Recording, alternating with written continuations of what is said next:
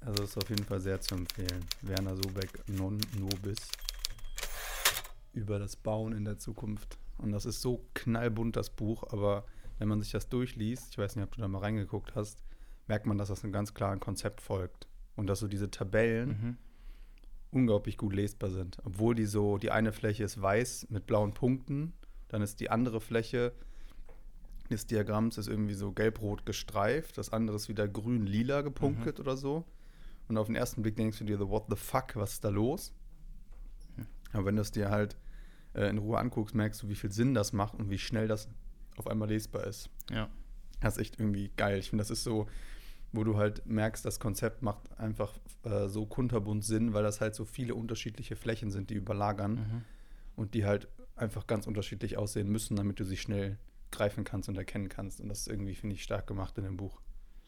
Ja, ich glaube, ich ganz. Ja, aber jetzt, Ja. Jetzt fallen wir schon so in die Folge rein. Ähm, ich würde mal eine kleine Begrüßung machen. Yes. Äh, ich glaube, es ist Folge 71. Herzlich willkommen. Ähm, liebe Grüße aus Köln. Ich sitze gerade in Köln an, in meinem Zimmer, an meine Heizung gelehnt auf dem Boden Damn. und merke gerade, dass ich ein relativ trockenes Klima habe für die Aufnahme. Das ist ganz geil.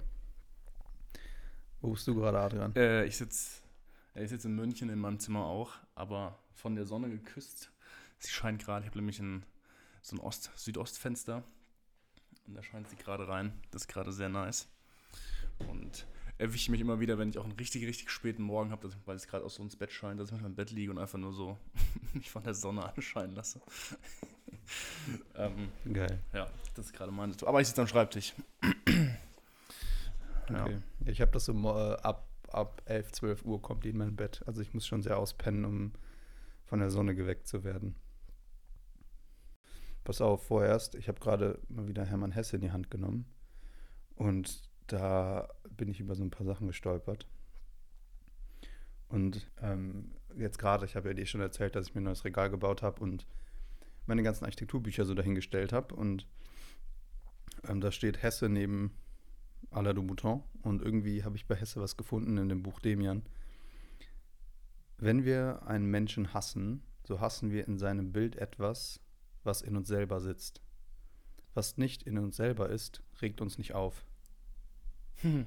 Und ich bin also drüber gestolpert, weil wir ja mal bei Alain de Bouton, ähm, wir haben viel über Schönheit debattiert und das will ich jetzt auch gar nicht.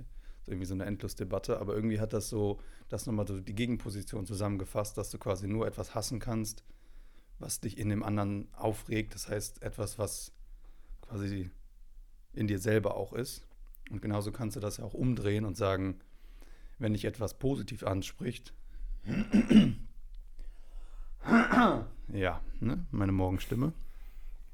Äh, wenn dich etwas positiv anspricht, dann ähm, muss das quasi ja auch schon in dir selber sein. Das heißt, du bewertest ein, ein Gebäude, bleiben wir bei der Architektur, du bewertest Schönheit ein, eines Gebäudes immer dann, wenn da etwas ist, was dich im Inneren anspricht.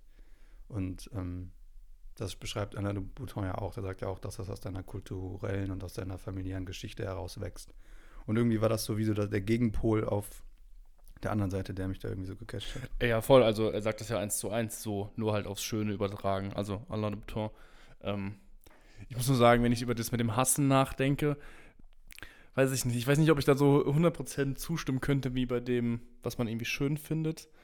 Weil ich habe, Hassen ist natürlich auch ein sehr starkes Wort jetzt, aber ich finde immer wieder, wenn mir Sachen negativ auffallen, ich weiß nicht, sei es irgendwie Charakterzüge bei Menschen oder Verhaltensweisen bei anderen Menschen, die mir irgendwie, ja, zuwider sind, dann sind das eher so Sachen, finde ich, die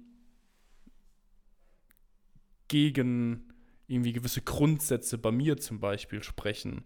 Also ich hasse es zum Beispiel, wenn Menschen unzuverlässig und pü- unpünktlich sind.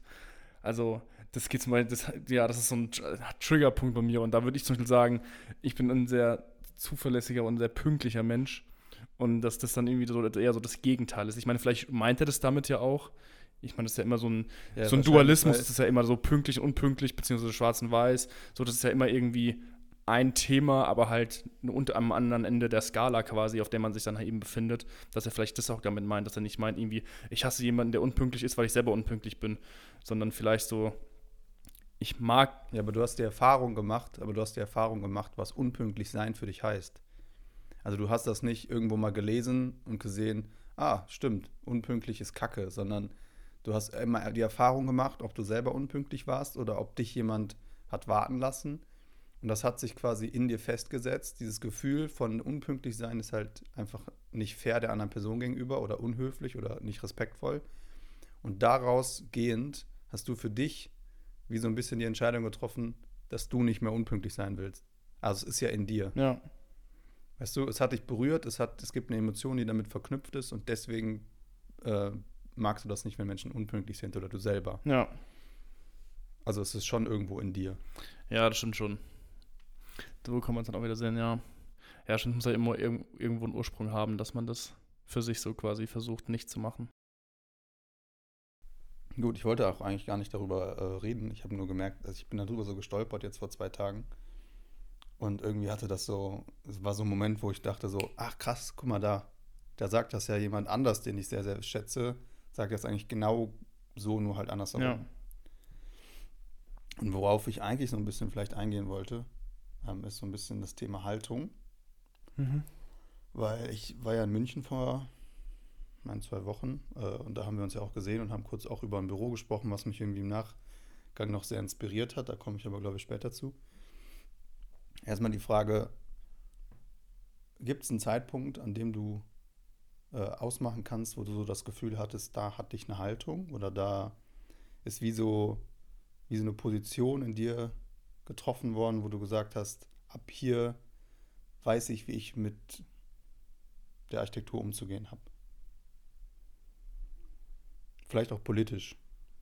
Also ich muss sagen, dass sich das jetzt allein in dem letzten halben Jahr nochmal extrem gewandelt hat. Also eigentlich um, ja, also meine Haltung hat sich komplett nochmal verändert in diesem letzten halben Jahr in der Beschäftigung mit der Thesis und den Themen, die damit verbunden sind. Das muss ich ehrlich sagen. Du bist jetzt in der gerade in der Master Genau, ich mache gerade meine Masterthesis. Die läuft seit Dezember, Anfang Dezember und geht jetzt noch bis Ende März, beziehungsweise am 3. April ist Abgabe. Ähm, und das war auf jeden Fall nochmal so ein unfassbar schwerwiegender Einfluss, der quasi auf mich eingeprasselt ist, wo ich sage, da hat sich unfassbar viel verändert, wenn ich gefühlt irgendwie alle. Aus welcher Richtung? Ja, erstmal was, was Themen sind, die für mich wichtig sind. Zum Beispiel ein lustiges Beispiel. Chipperfield hat dieses Jahr den Pritzker-Preis gewonnen. Und ich war, ich bin auch immer noch ein großer Fan von seiner Arbeit und finde, er, er macht gute Architektur. Und irgendwie, so dumm sich das anhört, ich habe mich auch ein bisschen für ihn gefreut. Aber ich muss dir ehrlich sagen, ich finde es ein bisschen aus der Zeit gefallen. Ich weiß also so die, ob die Message, klar, er macht auch viel, er hat ja viele Umbauten und viel Sanierung macht er ja auch, gerade in Berlin, irgendwie mit dem neuen Museum und die Nationalgalerie und sowas. Also der ist ja schon in gewissen Themenbereichen, sag ich mal, wo das vielleicht akuter ist. Aber ich finde, wenn man so sein ganzes Werk anschaut, sind es jetzt nicht so die Themen, wo ich sagen würde, die sind für unsere aktuelle Situation irgendwie relevant und wichtig. Und deswegen muss ich fast schon sagen, ich finde es ein bisschen aus der Zeit gefallen, ähm, dass er den jetzt gewinnt. Und ich glaube, vor einem halben Jahr hätte ich das gar nicht gesagt. Da hätte ich gesagt, mega geil, verdient, der macht geile Architektur, ist genau richtig und irgendwie sowas. Und ähm, das war irgendwie so ein Moment, wo ich jetzt vor kurzem dran, dran denken musste. Ähm, ja, da kann ich direkt mal kurz eingreifen. Äh, das hätte ich nämlich jetzt auch gesagt, weil das Spannende ist ja, dass im Grunde hat die Zeit sich ja in dem letzten halben Jahr so gut wie gar nicht verändert. Ähm, die Probleme sind vielleicht alle intensiver geworden, aber die Probleme gab es auch vor einem halben oder vor einem Jahr schon. Ja. Ähm, du hast dich in diesem halben Jahr so radikal verändert. Und was heißt radikal? Du hast dich, äh, sage ich mal, politisch sehr verändert von der Haltung. Und dass du, wie du gerade selber sagtest, vor einem halben Jahr noch gesagt hättest, es wäre verdient gewesen. Also für die, die äh, unseren Podcast jetzt erst hören, Adrian hat, glaube ich, in bestimmt fünf Folgen schon gesagt, dass das völlig absurd ist, dass Chipperfield noch keinen Pritzker-Preis gewonnen hat. Jetzt hat er einen und jetzt bist du selber an dem Punkt, dass du äh, merkst, dass das, was er macht, vielleicht ästhetisch motiviert, immer noch eine unfassbare gute Architektur ist, genauso wie räumlich, so wie materialistisch, wie auch Ja. immer. Aber dass es politisch sich einfach so viel verändert hat und du für dich politisch einfach eine andere Haltung gefunden hast, oder? Definitiv. Also, ähm, ich glaube, das mit dem Haltung entwickeln, ich hatte auch mal mit, mit Max Hitzelsberger in einem Gespräch mit ihm, wo er dann auch sagte, so, dass man irgendwie ähm, gefühlt eigentlich so ab 50 erst, wenn man 50 Jahre alt ist, so anfangen kann, darüber sagen, okay, man hat irgendwie eine Haltung, die sich jetzt nicht mehr so krass verändert. Und ich finde, in unseren Jahren oder in unserem Alter ist es ganz normal, glaube ich, dass es extrem schnelllebig ist. Ähm, aber ich würde sagen, so eine Positionierung mit sagen, ich habe angefangen, irgendwie eine Haltung zu entwickeln, weiß nicht, ich glaube, das war irgendwie so dann, ja, so im, im, im, im sechsten Semester, wo ich dann irgendwie mit Freddy auch zusammen das Projekt gemacht habe, dieses Studentenwohnheim, was glaube ich das auf Instagram die ersten drei Bilder oder die nächsten sechs Bilder waren. Ähm, das habe ich dann irgendwie gemerkt, dass es halt einfach im Dialog entstanden ist. Ich muss sagen, ich hatte jetzt nicht, ich, ich habe die Bibliothek nicht vom fünften Semester von innen gesagt, gesehen, ehrlich gesagt. Und ähm, das ist bei mir irgendwie so ein Dialog entstanden.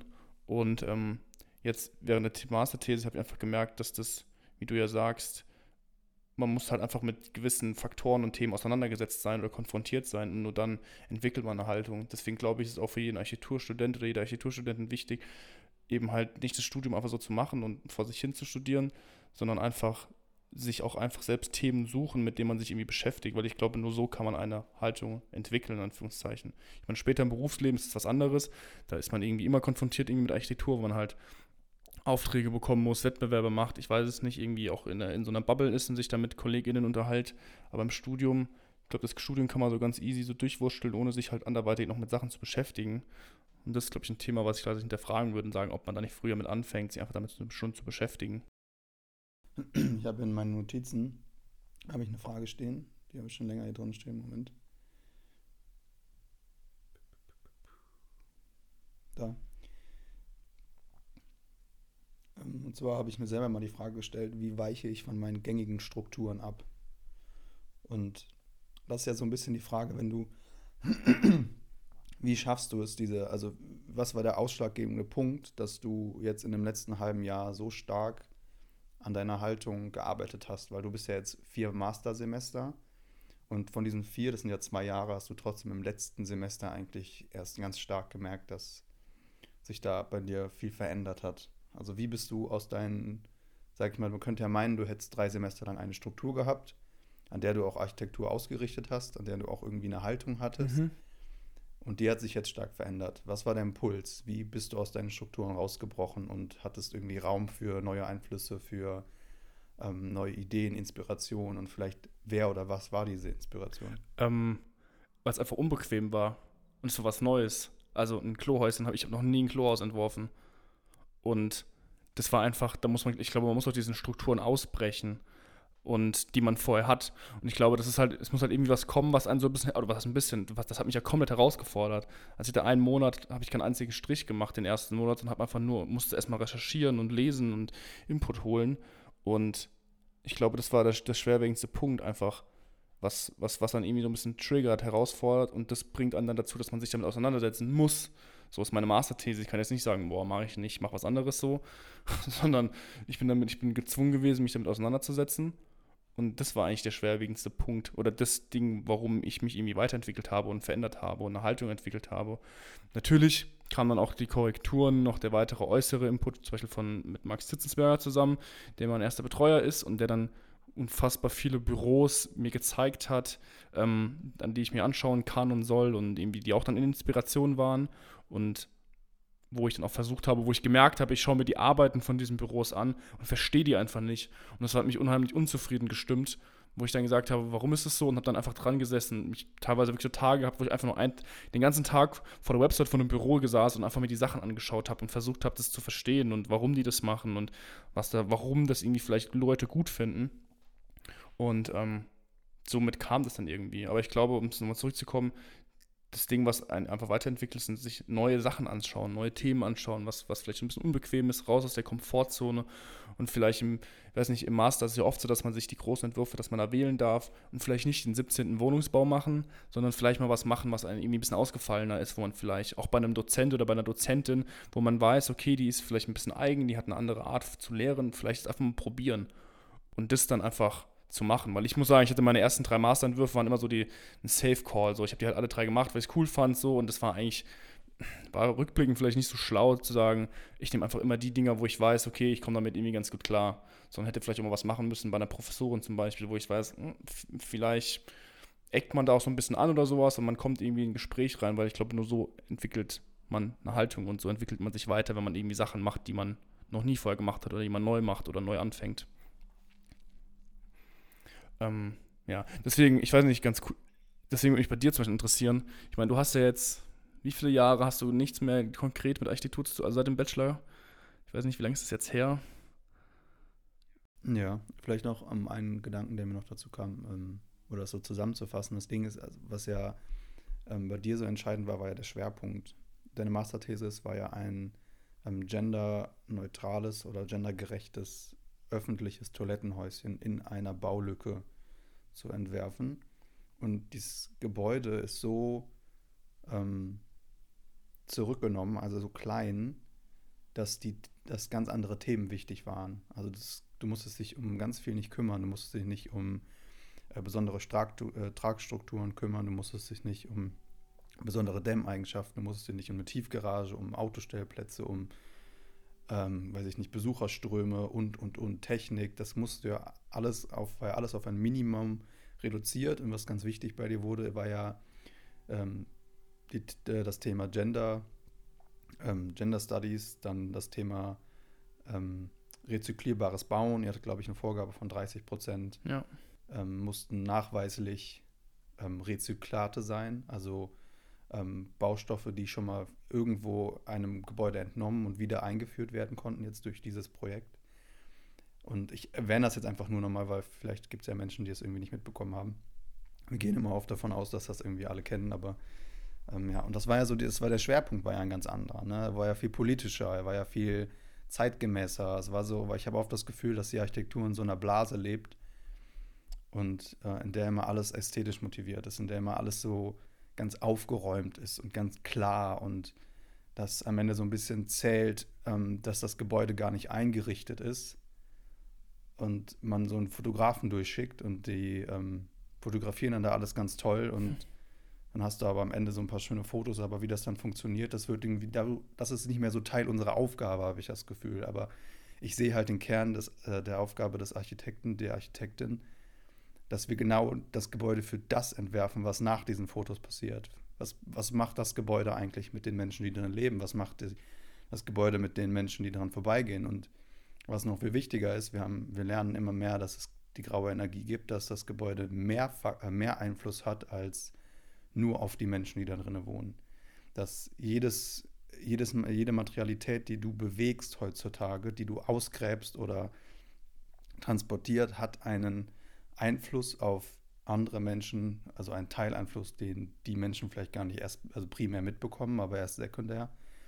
Und das ist das, was irgendwie so neu ist. Und auch das ist das, was bei dir auch in der Haltung so ein bisschen, glaube ich, zumindest geht es mir immer oft so, dass das so ein bisschen mit daraus kommt und dass das halt immer politisch aktueller wird, zu hinterfragen, also den, den wirklich den Mehrwert des Gebäudes und nicht nur die Disziplin so hochhalten, dass es so toll ist, Architekt zu sein oder Architektin, dass das ja, irgendwie der Fokus nur, nur auf, der, auf dem Beruf selber lebt, äh, gelegt wird, als wirklich zu hinterfragen. Ähm, eigentlich eigentlich dürfte, dürfte deinen Namen niemand kennen. Eigentlich dürfte, dürfte der Architekt, die Architektin so nicht wichtig sein, sondern eigentlich ist wichtig, was dabei rauskommt. Ja. So. Eigentlich müssten wir viel demütiger sein. Eigentlich müssten wir uns zurücknehmen, müssten gucken, was ist wirklich der Gebrauch. Und ähm, ja, und keine äh, Prestigeobjekte bauen. Aber gut, Jetzt eine Zusammenfassung ein bisschen meiner Haltung, glaube ich, aber um jetzt vielleicht auf den äh, äh, auf die Frage zurückzukommen, also ja, ich bin seit, äh, seit ziemlich genau zwei Jahren raus. Das hat äh, spezielle Gründe, auf die ich nicht eingehen will, also auch gesundheitlicher Natur, aber ich musste einmal vor, nach dem Bachelor eine komplette Kehrtwende machen, mich einmal komplett von der Architektur zurückziehen und das war für mich der, also wirklich die, der Türöffner, um aus einer ganz anderen Richtung zu kommen. Und was so spannend ist, dass ich jetzt immer mehr, umso fitter ich werde, umso gesünder ich werde, umso mehr äh, Lust habe ich wieder auf Architektur. Aber was ich halt merke, was sich bei mir ganz stark verändert hat, ist ähm, der soziale Gedanke. Ich will, also ich sehe den Menschen im Mittelpunkt in jeder Handlung, die ich tue. Mhm. Und ähm, das im Privaten wie im Beruflichen. Und das ist, glaube ich, was, was, ähm, was mir in der Uni damals nicht so klar war.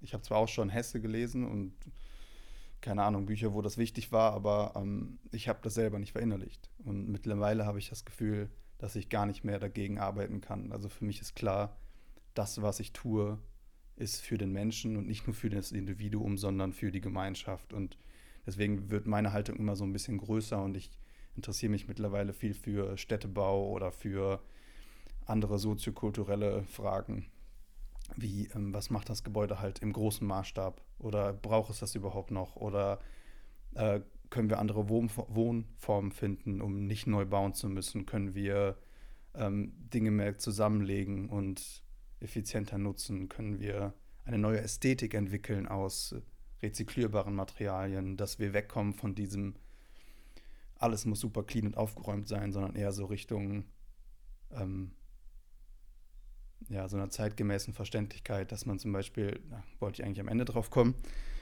aber dieses Architekturbüro, was äh, du mir da gezeigt hattest, das wird jetzt vom Namen schwer. Ich hab's, glaube ich, drauf. Ähm, mittlerweile. Ja, auch. De Wilder Fink Terrieux. Aber das sind drei Namen. De Wilder Fink Terrieux. Die sind nicht mehr, glaube ich, zu dritt aktiv. Zwei von denen haben, glaube ich, wieder ein eigenes Büro, also zusammen sich getan, wieder ein Büro gegründet. Aber die haben echt, also die haben geile Projekte und ich glaube, das ist das, wo ich gerne hin möchte, zu so einer neuen, zu so einer neuen gesellschaftlichen Haltung, nicht zu nur meiner persönlichen, die habe ich Gefühl, ist da irgendwie schon gelandet. Ähm, aber das so, also ist jetzt schwer, das zu erklären, aber besonders das Projekt, was wir uns gemeinsam angeguckt haben, ich habe mir das nochmal im Nachgang angeguckt und noch ein paar andere Projekte von denen die Webseite ist die größte Katastrophe dieser Erde. Ich weiß nicht, was, was die sich dabei gedacht haben. Ähm, aber bei Divisare gibt es da ja. ähm, ein bisschen was zu sehen. Divisare ist ja so eine Plattform, wo äh, relativ schön Projekte aufgearbeitet sind, unterschiedlichste, auch frei zugänglich. Und da gibt es, ich glaube, zehn Projekte von denen. Und was bei denen so klar wird, was die irgendwie machen, die ähm, lassen besonders Bestandsgebäude stehen und sehen das so als so als, keine Ahnung, so als Kubus, so als Hülle und fangen an, diese Gebäude ähm, völlig frei umzunutzen und halt mit äh, Materialien zu versehen, die halt teilweise im ersten Moment nicht ganz zusammenpassen oder so ein bisschen schräg wirken. Man aber, ähm, umso länger man sich das anguckt, umso logischer merkt man, umso zeitgemäßer versteht man, dass das so, äh, seine Richtigkeit hat, weil das, was die benutzen, halt nur in der Art, wie sie das da einbauen, verfügbar ist. Und das hat, das fasziniert mich total. Und diese eine, diese eine Szene, wo es eine Küche gibt und oben drüber halt ein Bad reingepackt werden musste, weil das halt der Bestand ist und die brauchten halt ein Bad oben drüber und das hat halt zwei äh, Zuwasser- und Abwasserrohre und die gehen halt dann durch die Küche durch. und das ja. finde ich so genial, weil im ersten Moment denkt man sich ja, was soll das? Wieso, also wieso versteckt man das nicht in der Wand? Und die andere Frage, wie, also warum kommt die Frage von da? Wieso ist die Frage nicht, ähm, warum ist das nicht genau richtig? Warum sollte man sich die Mühe machen und diese Rohre jetzt irgendwie so super verwinkelt durch die Wand jagen und noch einen Wandaufbau machen? Wieso ist der notwendig? Wieso kann das nicht, also wenn das doch so, wenn das doch sich so richtig anfühlt, wieso ist das dann auch noch schön? Vielleicht sind wir auch dann wieder bei der Schönheitsfrage, weil ich persönlich das sehr schön finde, weil ich vielleicht weil in mir selber halt diese Haltung ist. Vielleicht braucht man auch die Haltung, um, um das als schön zu empfinden oder das als richtig zu empfinden. Ja, ich glaube, dass Aber ich, also erstmal, ich kann das von nachvollziehen, weil das halt irgendwie sowas, also im ersten Moment war das irgendwie skurril und es kursiert ja auch schon seit längerem irgendwie der Begriff von Strange Beauty, irgendwie so diese Architekturblase, dass das ja so irgendwie total skurril ist und eigenartig ist, aber irgendwie weckt es einem in einem doch was, was man irgendwie ganz cool findet.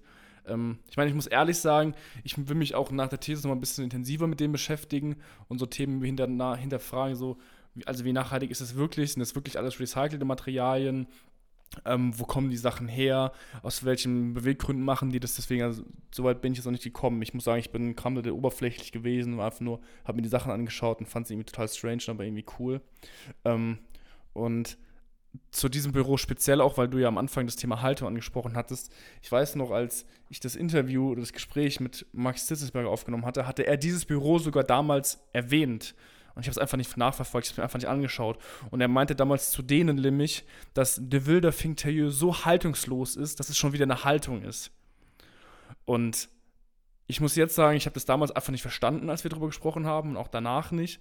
Und jetzt langsam, wo man sich so ein bisschen damit beschäftigt, verstehe ich irgendwie die Aussage von, von ihm darüber sagen, okay, weil wenn du die Sachen anschaust, da ist ja eigentlich kein roter Faden und dieser nicht vorhandene rote Faden ist schon wieder eigentlich so dieser rote Faden, der das auf einmal irgendwie zusammenbringt, das Ganze, oder die ganzen Projekte.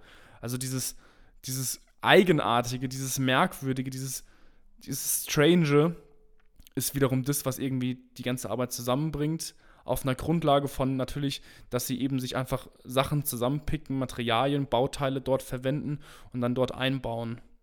Aber das finde ich war irgendwie so ein richtiger Aha-Moment, als ich mir den angeschaut habe und dann wieder dran an das Gespräch denken musste. Und das ist so ein bisschen wie so ein Puzzle dann langsam sich gezeigt Kleine hat. Anekdote dazu. Kleine Anekdote dazu. Im ersten Semester, weiß ich noch, saßen wir in diesem, äh, in diesem, was war das für ein Raum? Ich weiß nicht mehr, vor Jahren da in Wiesbaden, saßen wir da beim Herrn Günther, Pro, äh, Professor Günther Weber und wir mussten ein Referat halten. Und das war so, ich glaube, die erste äh, Vorlesung, die wir hatten. Und zwar so, ja, jeder bitte ein Referat halten. Und dann standen da so ganz viele Namen von irgendwelchen Architekten, äh, hauptsächlich Männer. Vielleicht war Zaha Dieter noch dabei, aber das war auch, glaube ich, schon die einzige Frau. Und dann saßen wir da und sollten uns Namen aussuchen. Und ich kannte keinen davon. Wirklich gar keinen. Und dann ähm, hat noch mein Kollege, der damals neben mir saß, äh, hat gemeint, ja komm, lass Herzog Dümmerow nehmen, die kenne ich, die machen große Sachen. Und dann sollten wir ähm, eine, ein Referat halten über dieses Architekturbüro und die Frage, was macht dieses Architekturbüro aus? und ich weiß noch, wie unheil überfordert wir waren. Und ähm, am Ende, wir brauchten einfach die Hilfe von dem, dass der, also der Professor Günther Weber sagte, ähm, ja, also was sie ja so ein bisschen ausmacht, ist ja vielleicht die Materialität und es war, es war so richtig unangenehm. Der hat uns so richtig auf den Weg führen müssen. Aber vielleicht auch okay, ich meine, das war unsere erste Stunde. Und dann äh, ja, kam hinten so ein bisschen raus, was ist denn die Haltung von Herzog Dümmeron? Und damals war es so für uns so, ja, es ist halt die Unterschied, der Umgang der unterschiedlichen Materialität, dass die, dass deren Haltung quasi nicht so ist, dass du an jedem Gebäude ablesen kannst, ah, guck mal, das ist Herzog Dümmeron, sondern dass die halt bei jedem Projekt wieder individuell auf die Situation eingehen und andere Materialität benutzt. Mhm. Mittlerweile ist die Haltung, glaube ich, so stark, dass die damit schon krass rumexperimentieren. Aber gut, ich beschäftige mich null mit denen. Aber ähm, was halt jetzt bei De Wilder, De Wilder Fink Tailleux? Ja, De Wilder, ja. Ja. ja. De Wilder Fink, De Wilder Fink Also hat zumindest der Max Hitzelsberger ausgesprochen. Ich weiß es nicht, keine Ahnung. Ich okay. okay. so. Wir schreiben es in die Show Notes. Ja. Ähm, was halt bei denen so, so äh, ich finde, die sind nicht haltungslos, sondern ich finde, was die halt machen, ist halt, die sind halt, also ich würde fast mich trauen zu sagen, ich habe jetzt nicht alles von denen angeguckt, aber das, was ich so gesehen habe, wirkt so ein bisschen wie politisch. Dass sie quasi keine, keine individuelle Haltung von wegen, wir machen alles, weiß nicht, wie ist jetzt bei Chipperfield vielleicht auch nicht gerechtfertigt, aber ich habe das Gefühl, der macht ganz viel aus so weißem Naturstein oder ganz viel so schmale ähm, Pfeiler, so einfach so. Ist alles so geleckt. Wiedererkennungswert hat. Ja, genau, alles so geleckt vielleicht. Und du merkst, ich, ich finde, bei ihm kann man schon sehen, dass das von ihm ist. Ja. Ohne vielleicht definitiv. vorher zu wissen, dass es von ihm ist. Und, und das haben die halt nicht. Also es ist halt eine Haltung auf einer anderen Ebene. Es ist halt nicht so dieses, guck, das ist, was ich gut kann, das ist, was ich schön finde. Es ist halt vielleicht nicht schönheitlich motiviert oder ästhetisch, sondern politisch.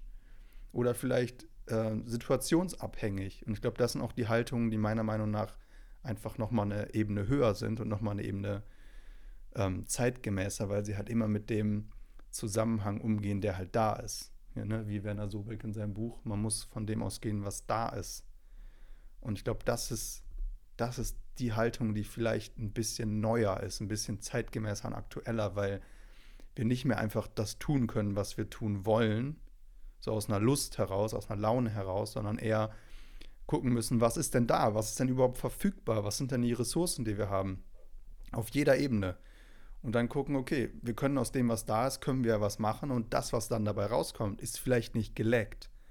Und vielleicht auch nicht ähm, im ersten Moment super harmonisch, aber unter den Umständen, unter denen es gebaut ist, ist es vielleicht schön. Oder vielleicht auch, also besonders auch zeitgemäß. Ja. Das, und das ist das, was ich, also wenn das auf diesen Beweggründen passiert, glaube ich, dann ist es definitiv sehr, sehr löblich und auch mega gut. Aber das, ich weiß nicht, ob du dich da schon intensiver beschäftigt hast, aber du meinst ja auch, dass du das denen mal unterstellst, so. Aber das, was, wenn das wirklich aus diesen Beweggründen ist und deswegen möchte ich mich mit denen auch noch weiter beschäftigen, dann stimme ich dir zu 100% zu. So dass das, ich glaube, die wollen natürlich auch ein bisschen provozieren und auch ein bisschen anecken, vielleicht einfach auch. Ähm, weil das ja auch, das ist ja irgendwie so eine junge Generation, also es gibt ja dann noch irgendwie Comte Moily gibt es noch, dann habe ich noch Bast aus BAST aus, aus Frankreich, so, die machen ja auch jetzt nicht so krass wie De Wilder Fink Tailleux, aber das ist alles irgendwie so eine junge Generation, die so ein bisschen halt, ja, vielleicht so ein bisschen provozieren wollen, ein bisschen anecken wollen. Und da bin ich sehr gespannt, ob ich, also, wenn man da die Zeit findet, wenn ich die Zeit da noch finde, ähm, zu schauen, ob das wirklich aus diesen Beweggründen ist, ob das wirklich eben irgendwie diese politische Haltung ist. Das würde mich sehr interessieren. Aber ich, also ich freue mich mega, dass du da dass die so ein bisschen bei dir hängen geblieben sind, die, die drei. dass du da nochmal dich.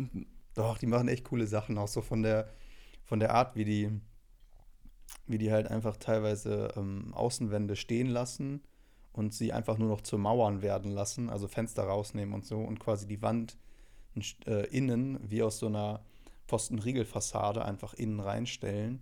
Und du merkst, ja entsteht so ein kleines Atrium mit so mit so Öffnungen in den Wänden, aber halt keine. Ah, das ist halt ja. nicht mehr die ursprüngliche Außenraum. Es entsteht halt ein neues Gebäude, aber es ist so.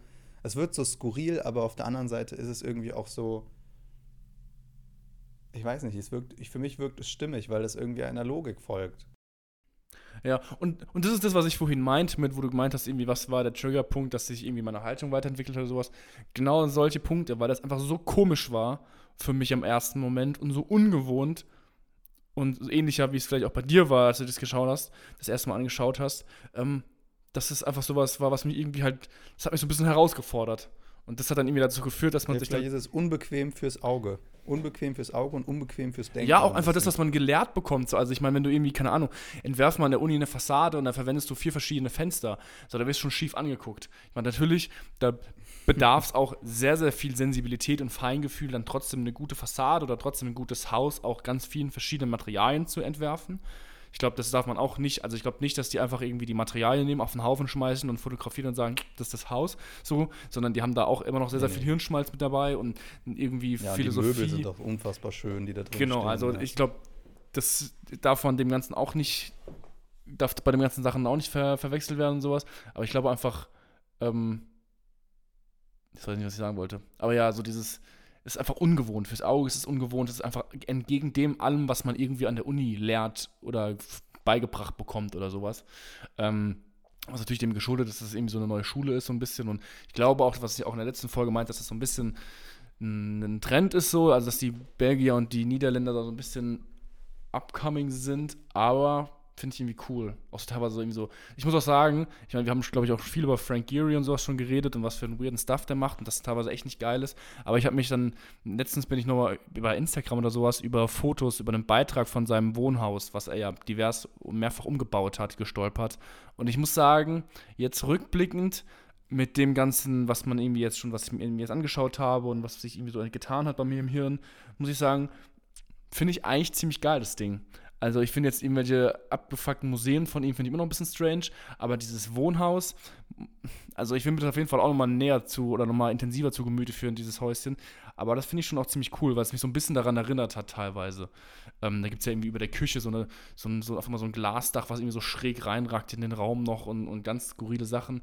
Und das war ja, glaube ich, auch sogar so, dass jetzt halt, also erstmal war das halt immer weitergebaut wurde. Und ähm, ich weiß nicht, ob der auch schon recycelte Materialien benutzt hat, wahrscheinlich nicht, aber irgendwie die Ästhetik erinnert mich so ein bisschen daran.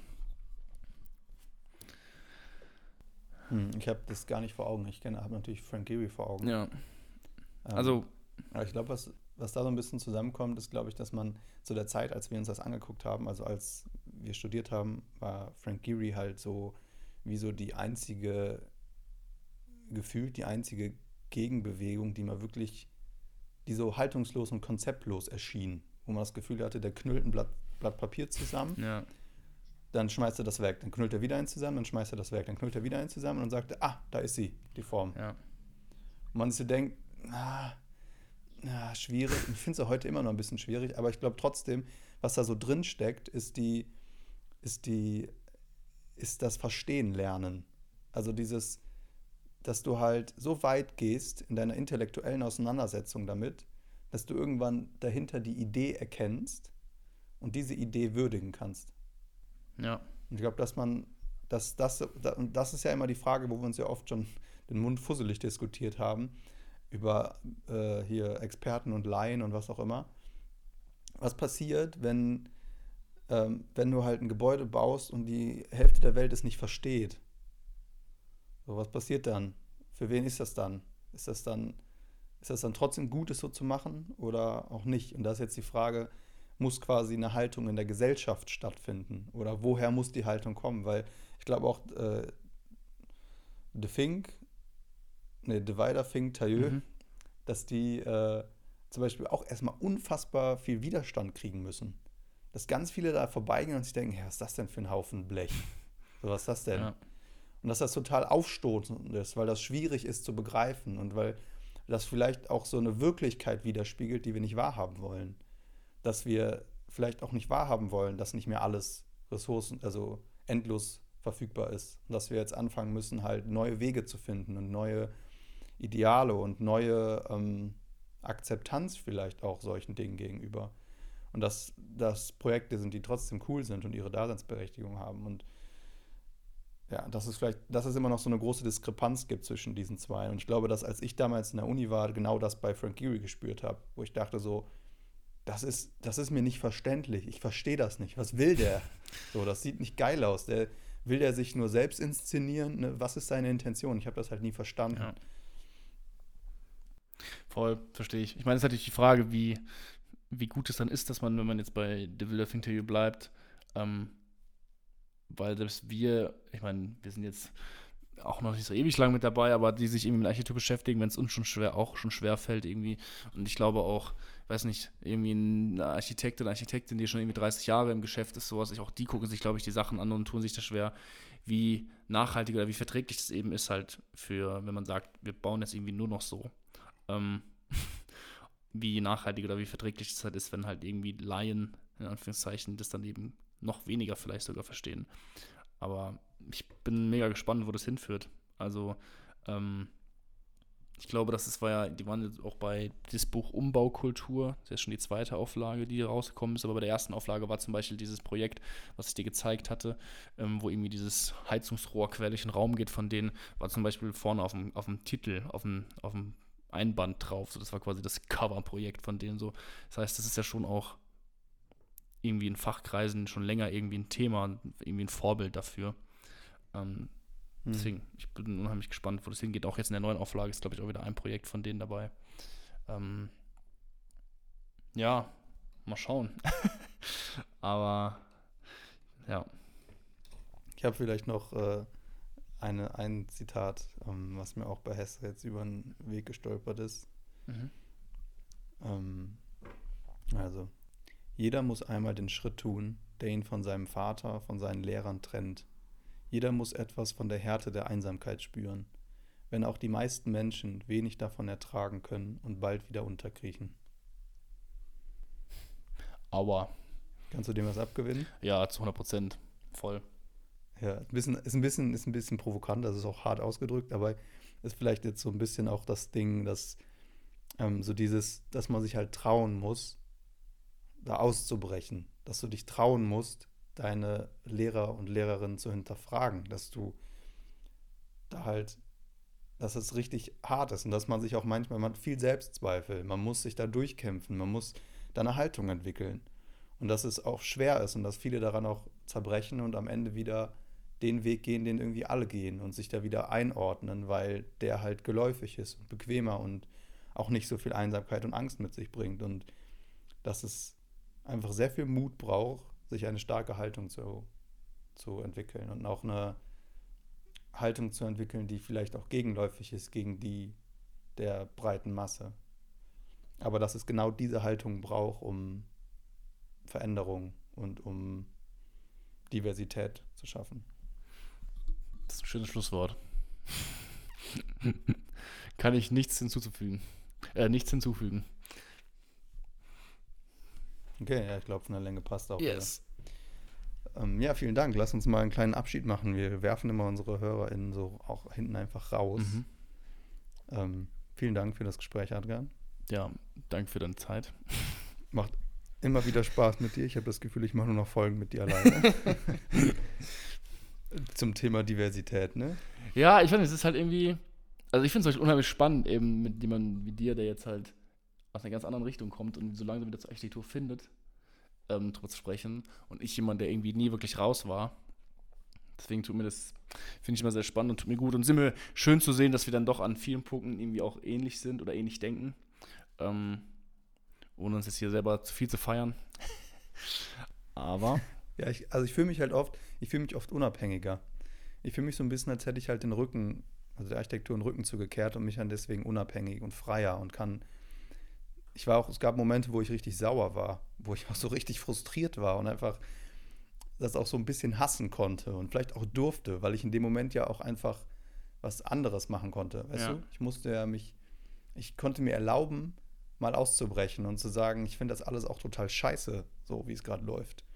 Und das ist ja nicht jedem, jedem vergönnt, der gerade mitten in dem Beruf steckt oder ähm, ein eigenes Büro hat. Oder dann braucht es ja noch viel, viel mehr Mut. Dann braucht es ja ähm, auch ein extrem hohes Risiko, nicht nur finanziell, auch einfach individuell. Und ja, deswegen immer größten Respekt vor den Menschen, die das halt äh, sogar beruflich finanziell abhängig machen. Ähm, ich kann mir das halt gerade herausnehmen.